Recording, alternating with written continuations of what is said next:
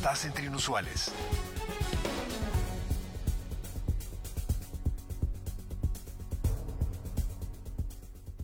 Oyente con criterio, antes de la pandemia, usted había escuchado hablar sobre la ivermectina. Mire, eh, la gente de campo en general habla sobre la ivermectina como un desparasitante. A mí algún médico o, perdón, alguna persona muy querida me ha llamado para, para ofrecerme ivermectina en estos días y me dijo, yo la consigo en la veterinaria de mi pueblo, yo te la consigo. Porque en general es ahí donde se, donde se ha vendido. Pero la Organización Mundial de la Salud ha hecho, ha emitido una alerta del tamaño del mundo justamente por eso, Juan Luis. Dice, si seguimos hablando de la ivermectina, la gente va a confundir la que hay de uso animal con la de uso humano. ¿Y qué me puede pasar, digamos, que yo voy a quedar desparasitado finalmente? Hemos invitado a una persona, pero también tenemos una nota de Henry Bean para que nos presente la gran controversia que hay con el hecho de que las autoridades de salud incluyeron la ivermectina en ese kit que preparan para los guatemaltecos que enfermen de COVID y que puedan atender la enfermedad en su casa. Porque se ha estado recetando. De hecho, a Claudia se la recetaron, se tomó la primera parte. Y se desparasitó. Desde desparasitó, pero luego su médico de cabecera le pidió que se la retirara. Mi médico de cabecera me explicó literalmente, miren qué médico, me explicó, yo sé por qué la están recetando. Los, fue a Australia que la empezó a utilizar me citó los estudios in vitro y me dice, yo no la uso, tú no la necesitas, no sigas con, consumiéndola, ¿verdad? Entonces, escuchemos esta nota de Henry Bean. El informe de Henry Bean, reportero con criterio. El mundo médico experimenta con tratamientos para reducir las muertes provocadas por COVID-19. Son muchos los medicamentos que se promocionan en el mercado para contrarrestar la gravedad del virus y ha llegado el turno de la ivermectina, un tratamiento antiparasitorio utilizado desde hace 40 años. El 3 de abril, un grupo de investigadores australianos revelaron que el medicamento dio resultados satisfactorios, sin embargo, solo hay pruebas in vitro y no en humanos. Y a tan solo tres días de ese anuncio, la Organización Panamericana de la Salud emitió un comunicado y recomendó no utilizar el producto para tratar coronavirus. De acuerdo con la organización internacional, hay poca certeza de su eficiencia y que la evidencia existente de su beneficio es insuficiente. No obstante, Guatemala se suma a la lista de países que lo usa, como lo hizo Bolivia. Martín Vizcarra, presidente de ese país. Recomendada por el comité de expertos, la ivermectina se está adquiriendo 490 mil En Guatemala el gobierno aún no revela el volumen de la compra. La Oficina de Comunicación del Ministerio de Salud responde que adquirirán el fármaco por fases y a través del programa de accesibilidad de medicamentos PROAM. Tampoco responde de cuánto presupuesto se dispone. Hay debates sobre la efectividad y sus efectos. Países como Colombia lo rechazan. El gobierno colombiano aclaró el pasado domingo 12 de julio que no recomienda la ivermectina, medicamento usado para combatir algunos tipos de parásitos, como tratamiento para la COVID-19 el Colegio de Médicos de Guatemala, la Asociación Guatemalteca de Enfermedades Infecciosas y otros profesionales de la medicina no comparten la decisión del gobierno. Ronald Galdames, infectólogo del Instituto Guatemalteco de Seguridad Social. No, no tiene ninguna evidencia y me animo de una vez a adelantarme también a citromicina, que es la otra de las, de las cajitas, pues no, realmente estandarizar medicamentos de este tipo para toda la población es un error. O sea, no puede estandarizarse el dar una cantidad de medicamentos que sin, sin ver, sin individualizar a cada paciente cuando es necesario o no. Entonces eso generaría toxicidades, el paquete de medicamentos que el gobierno entregará a contagiados por COVID-19 contiene acetaminofén, ácido acetil, loratadina, sulfato de zinc, vitaminas C y D, sales de rehidratación. Lucrecia Hernández Mac, exministra de Salud y diputada del bloque Semilla, dice que con el resto de medicamentos no existe inconveniente porque son usados en infecciones respiratorias agudas. La ivermectina es la discordia se ha visto y ahí existe un estudio que dice que funciona para reducir la reproducción del virus, pero in vitro, no en humanos. Entonces, utilizar un medicamento que no está, digamos, comprobado con evidencia científica de que funcione, y aparte de una intervención de política pública sobre el cual vamos a gastar cientos de miles o incluso millones de quetzales para darlo en un uso indiscriminado, no es correcto. La diputada señala que en visitas realizadas a hospitales de atención de COVID hay falta de medicinas. Para los cuidados críticos, ¿verdad? Los sedantes o por ejemplo el tocilizumab o algunos eh, medicamentos para la ventilación mecánica. De esos hay poco, hay poco, no solamente hay poco, sino que se está vendiendo sobrevalorado. Por ejemplo, el tocilizumab que en algunos casos se ha visto que funciona, ¿verdad? Pero eso es en la experiencia hospitalaria. Una dosis que costaba 13 mil ahora está costando 23 mil. Ese desabastecimiento en hospitales y la decisión de entregar kits es contradictorio, apunta la diputada. Este, este tipo de decisiones es para beneficiar a alguien. Esa es siempre una pregunta que uno se hace con estas decisiones de política pública. ¿Quién va ser el verdadero beneficiado de eh, gastos con presupuesto de la gente? La dotación de medicamentos no es exclusiva del gobierno central. Los alcaldes de Misco y Villanueva tienen sus propias cajas. Javier Gramajo de Villanueva anota, no son medicinas para curar COVID-19, mientras que Neto Brand dice que sí. Su kit también incluye ivermectina. Henry Bean, radio con criterio. Si el kit de Neto Brand lo incluye, disculpa. Eso es otra cosa. Yo ya dudo. Discúlpame, habrá que Mucha- también incluye un CD de Net- ranchera. Neto Brand sacó también, sacó ya una bebida espirituosa, ¿verdad? Con su nombre. Ay, olvídate de Neto Brand y vámonos. Vámonos al grano, vámonos al grano porque si no nos enrollamos, perdemos el tiempo. Pero es viernes. Yo sé, eso sí. Doña Claudia García es química farmacéutica y también secretaria de la Junta Directiva de COFAQui, Colegio de Farmacéuticos y Químicos de Guatemala. Eh, Claudia, ¿qué tal? Buenos días, ¿cómo está? Buenos días, muchas gracias por la invitación. Bueno, Claudia, ya oyó usted toda la polémica. La polémica, lo mismo en, en Perú. Por cierto, tenemos que corregir que, que la nota le señalaba como presidente de Bolivia y es el presidente de Perú, al presidente Vizcarra. Eh, y ya lo vio en Colombia también. ¿Usted qué piensa? ¿Usted cree que la ivermectina puede jugar un papel, debería estar adentro o no de ese kit básico de, de, de coronavirus? Bueno, muchas gracias primero por la oportunidad. Quiero expresar antes de hablar de la ivermectina que hasta la fecha no existe en el mundo ningún medicamento comprobado que cure o prevenga coronavirus. Hay muchos medicamentos que se están estudiando, pero hasta la fecha no hay ningún estudio terminado, por lo tanto no hay ningún medicamento que podamos decir que es el tratamiento seguro del coronavirus. Ahora, sobre el, el medicamento que estamos platicando, que es ivermectina, quiero informar que este pues es uno de los medicamentos que se ha estado estudiando a nivel mundial.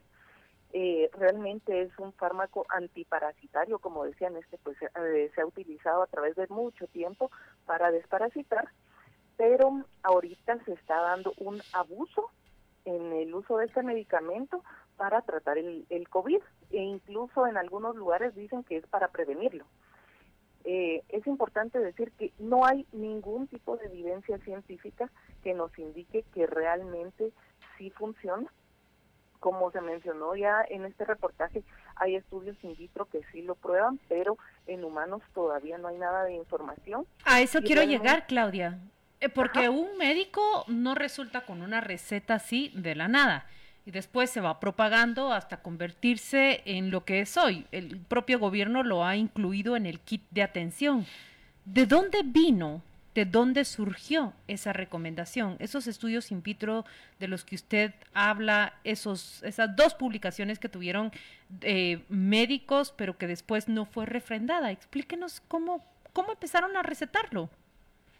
Bueno, lo que pasa es que eh, realmente como hay algo importante también aquí es que no existen expertos en el tema del coronavirus aún, realmente es una enfermedad demasiado nueva, entonces todos están intentando con dis- distintos tipos de medicamentos y en algún momento se empezó a utilizar este, se ha estado utilizando en pacientes con síntomas moderados y pues tal vez no, no tienen evidencia científica de que funcione, pero como tampoco tienen eh, nada más que usar, pues por eso hay algunos médicos que lo han empezado a utilizar. po- podemos decir como, como usuarios, como personas sujetas a, pues a estos criterios médicos, que según el caso, según la persona y según el doctor, pues nos lo van a poder dar según determine la relación doctor-paciente y que, y que puede servir o no puede servir. Es decir, es una matriz de incertidumbre, no es una matriz que hay que descartar absolutamente, tampoco es una matriz que hay que adoptar necesariamente, sino es una matriz de, de incertidumbre que quedará en la relación paciente-doctor en función de las circunstancias y así hay que verlo. Sí, no, realmente algo importante es que ningún tratamiento debe estandarizarse para todas las personas todos tenemos diferente peso, diferentes antecedentes, diferentes enfermedades. Entonces, eh, lo que se está haciendo con armar kits que incluyen este medicamento realmente es bastante incorrecto porque todos los kits deberían ser entregados eh, después de que un médico haga una evaluación y que pueda indicar qué es lo que ese paciente específicamente necesita. Algo importante que, que cabe de mencionar es que todos los medicamentos, absolutamente todos, tienen efectos adversos y la ivermectina pues no, no, no es una excepción. Entonces el hecho de que se quiera usar solo probando pues tampoco es correcto porque tiene efectos adversos. Este medicamento pues se metaboliza a través del hígado, entonces si una persona tiene algún antecedente eh, de problema hepático, le puede provocar más problemas, también tiene efectos adversos, gastrointestinales, entonces su uso debería ser controlado. Si, si un médico lo indica, pues debe ser controlado por el mismo médico. Y por eso es que no debería la gente simplemente tomarla porque se lo recomendó la vecina, porque lo escuchó en algún lugar, porque lo vio en, alguna red social. Exactamente. Claudia, y mm, hay otro problema que aparte de esos efectos secundarios que usted está citando, es que la población puede confundir la de uso animal y la de uso humano. De hecho, a esta redacción han llegado ya reportes de personas que creen que el que se utiliza para animales puede ser bueno también para ellos. Bueno, ese es un problema todavía más grave, porque todos los medicamentos que se utilizan para uso humano aquí en Guatemala deben ser registrados ante el Ministerio de Salud Pública y Asistencia Social. El ministerio requiere eh, pide muchos requisitos que si no cumple el medicamento no se debe registrar. En cambio, para el uso veterinario, pues son, primero, no es regido por el Ministerio de Salud Pública, entonces no podemos asegurar que vaya a funcionar en humanos o que no vaya a tener algún otro tipo de problema en los humanos. Además, eh, no tiene todas las pruebas que se hacen en, en, el Laboratorio Nacional de Salud para asegurar la concentración de este, que, que esté bien fabricado, etcétera. Entonces, el hecho de que estén eh, ofreciendo en muchos lugares, porque en muchos lugares se ha encontrado que usan, que están ofreciendo el de uso veterinario es todavía más serio. Además, la ¿Por, qué, Claudia? Aquí hablando con franqueza, por, porque eh, yo, yo, sería de los que se toma el que le dan de la veterinaria. Eh, ah, tenga en cuenta que usted es de pueblo y, está acostumbrado a los medicamentos esos. ¿eh? Pero dígame, por favor, ¿por qué incurriría en, error? Ahora va a tirar todos los medicamentos que tiene de, animales en su casa, pero explíqueselo, Explíqueme, Claudia. bueno, miren, realmente, como digo, la fabricación que se hace para un humano y para animales es diferente. Para humanos se tiene mucho cuidado en que cumpla con muchos estándares de control de calidad, se verifican las concentraciones, se verifica que no tengan impurezas, se verifican que no sean dañinos para el ser humano, pero en los animales no, pues por no tener la misma anatomía, no tener todo pues igual, no van a aplicar las mismas, los mismos efectos. Entonces el hecho de que se utilice en ganado, etcétera, definitivamente nos asegura que no está hecho para humanos por lo menos dirá uno, me desparasito. Es decir, si uno se lo toma, eh, mal no hace más allá de lo que usted indica, de que al ser metabolizado por el hígado, es evidente que la metabolización eh, puede afectar en mayor o menor medida. Ahí es donde radica el efecto secundario, donde radica. Y por eso es necesario que, que un, que un profesional evalúe eh, cómo está usted, decir, bueno, miren, eh, igual esto no le hace efecto, pero su hígado está bien, éntrele. O mire, como no sé si esto le hace efecto y su hígado no está muy bien, mejor no le entre. Es decir, es esa fineza en el estudio lo que se requiere de un profesional. Bueno, lo que pasa es que también, como mencionaba, los medicamentos que se utilizan en humanos son regidos por el Ministerio de Salud Pública y Asistencia Social. Los que se utilizan para animales los rige el MAGA. Y tengo conocimiento de que, lo, bueno, primero los estudios que se hacen para la aprobación de ambos tipos de medicamentos son sumamente diferentes. Incluso en algún momento se ha comentado que los que son para animales, pues eh, parece que tienen una una cola para hacer los registros, entonces puede ser que se les entre un registro provisional mientras se autoriza formalmente. Ya, ya. Y eso todavía quiere decir que es, un peligro mayor porque porque no está autorizado. ¿Cómo se puede cómo se puede combatir toda esa eh, información equivocada, desinformación que llega a las personas. Es que no, no le quiero llamar información equivocada. Mire, si el gobierno... O precisa, si quiere. Bueno, y si el gobierno lo está incluyendo en su kit, ¿qué, ¿qué, piensa un ciudadano de inmediato? Bueno, si esto está aprobado y está incluido... Por del gobierno. Exactamente, y pero por el otro lado eh, tienes a médicos que publicaron estos estudios y dijeron está aprobada como buena. Claudia, qué, qué trabajo tan complicado es muy complicado realmente porque hay opiniones de todo en esta pandemia. Hay gente que recomienda algo, hay gente que lo debate, hay gente que lo aprueba, hay gente que lo está usando. O sea, Claudia, eso es exactamente el punto, es que no pareciera haber información concluyente Claro, hay que entender que esta es una cepa relativamente nueva, ¿verdad? De, de influenza. Pero mire, eh, nosotros buscamos al Ministerio de Salud Pública, a, la ministra Amelia Flores, desde ayer, y ella declinó participar en esta conversación para decir por qué incluían a la ivermectina. Yo solo puedo ponerlo dentro del marco de lo que usted acaba de decir. Es que prácticamente todas las decisiones son, son, digamos, se está como dando palos de ciego en la, en el seguimiento de estos casos, ¿verdad? Sí, realmente por el momento, como le digo, el problema es que no hay nadie que aún sea experto en el tema. Todos están estudiándolo, se están haciendo estudios a nivel internacional, pero como es una cepa pues muy nueva, es un virus nuevo, es, es algo que nadie conocía hasta el, el año pasado, no hay algo definido aún.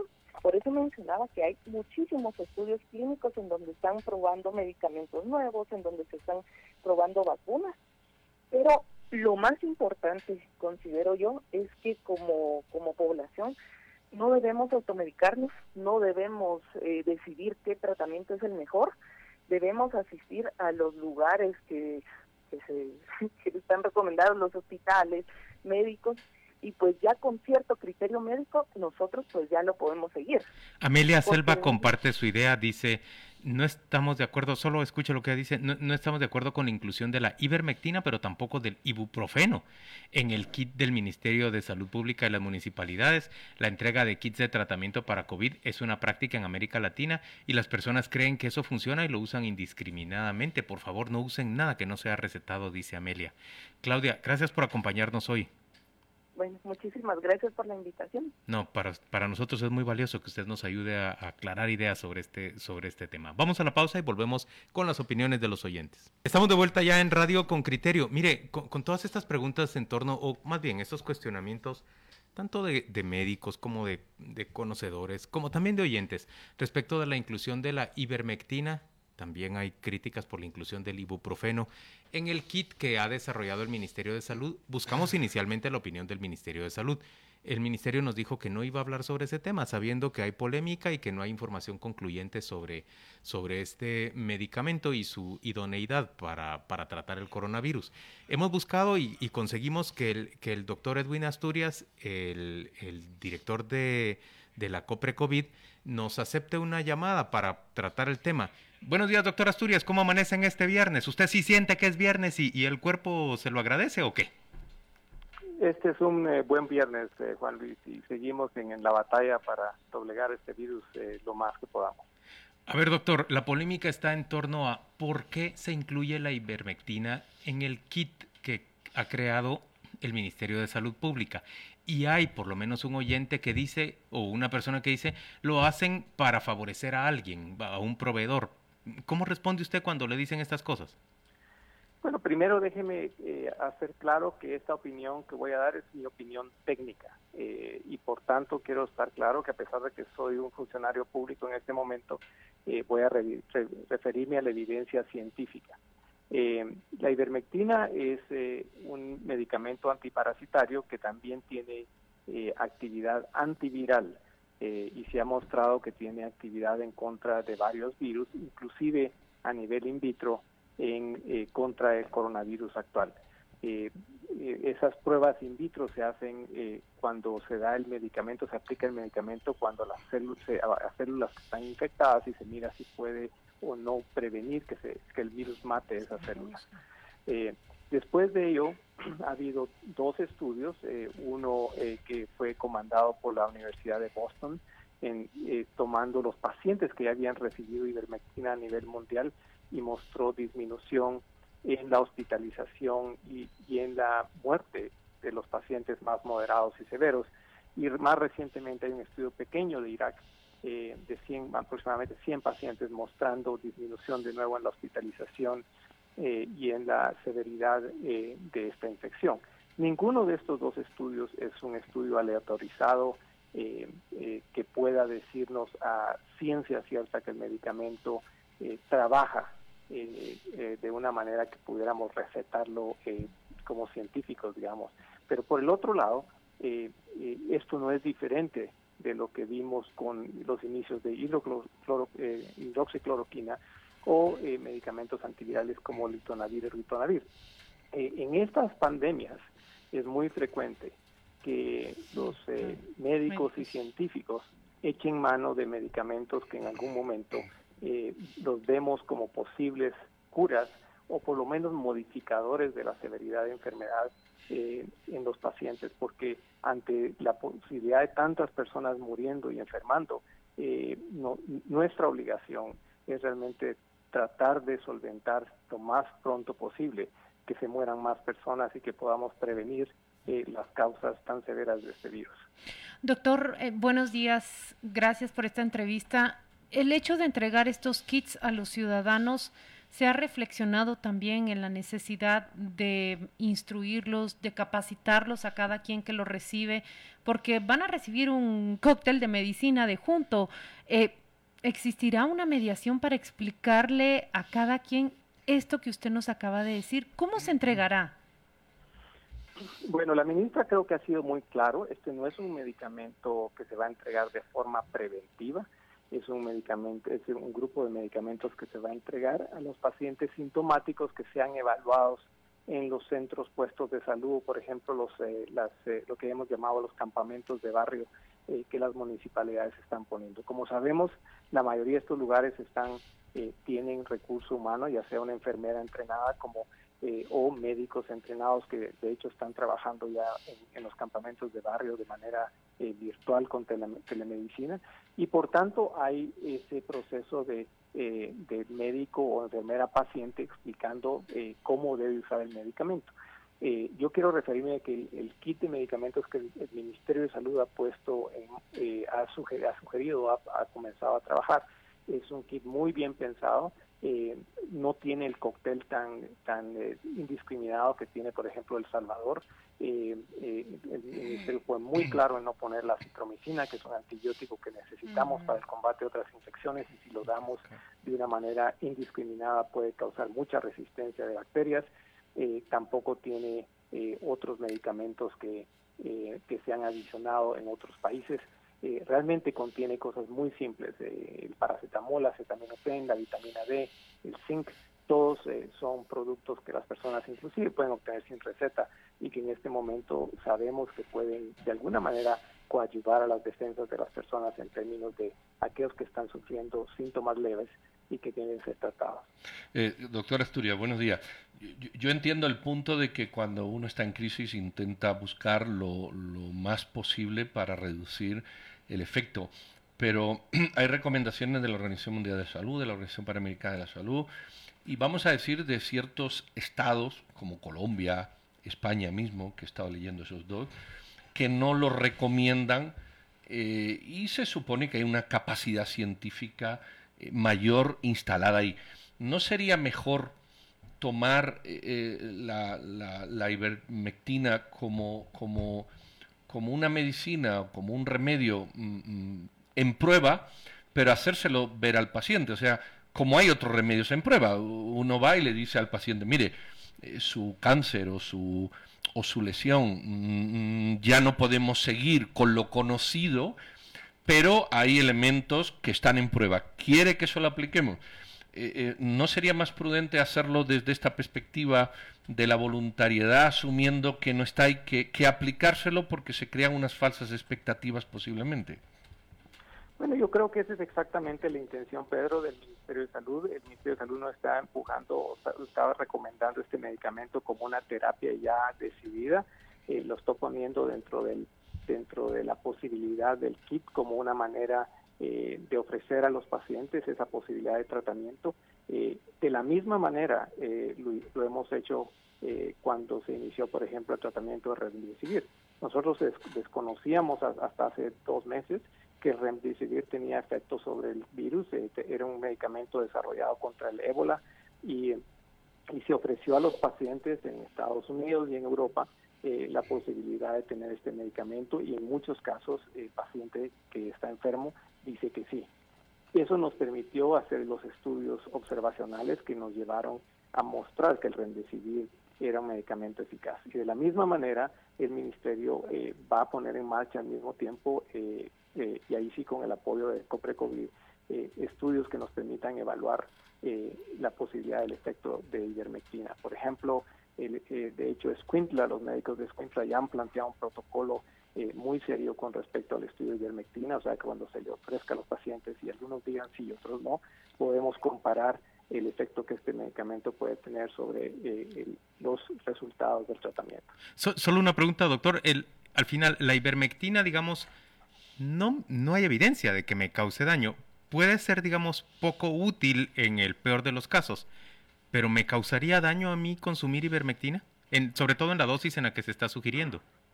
Sí, gracias Juan Luis. Todo medicamento tiene, puede tener algunos efectos secundarios, pero este es un medicamento de realmente eh, Guatemala tiene muchísima experiencia, ¿verdad? Este medicamento nos sirvió para erradicar la enfermedad de Robles o la oncocercosis en Guatemala fue ofrecida a miles de miles de miles de guatemaltecos en la costa sur eh, que sufrían de esta terrible enfermedad que causaba ceguera.